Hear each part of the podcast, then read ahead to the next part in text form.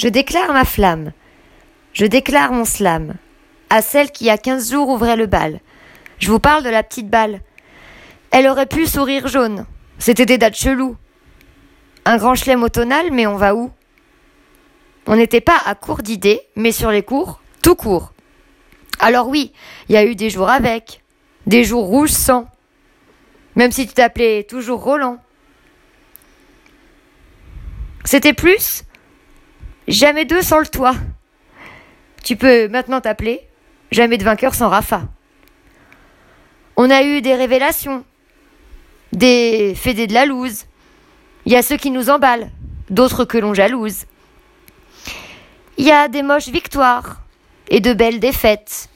Il y a d'éternels espoirs, des confiances défaites. Il y a les juniors, futures pépites taillées pour l'or. Il y a le tennis fauteuil pour célébrer le handisport.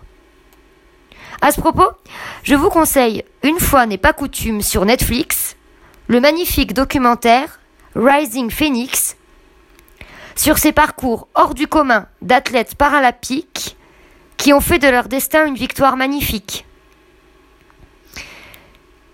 Et permettez-moi de garder le meilleur pour la fin. Et avoir faim, pour l'ogre de l'ocre, c'est normal. Le très important, très inspirant, très ébouriffant, Rafa, idole absolue du sport pour moi. Il a fait le tournoi parfait, des bugs qu'il n'a pas refait.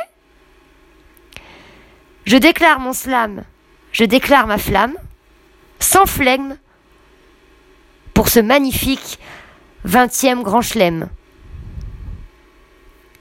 Je, 7 et match.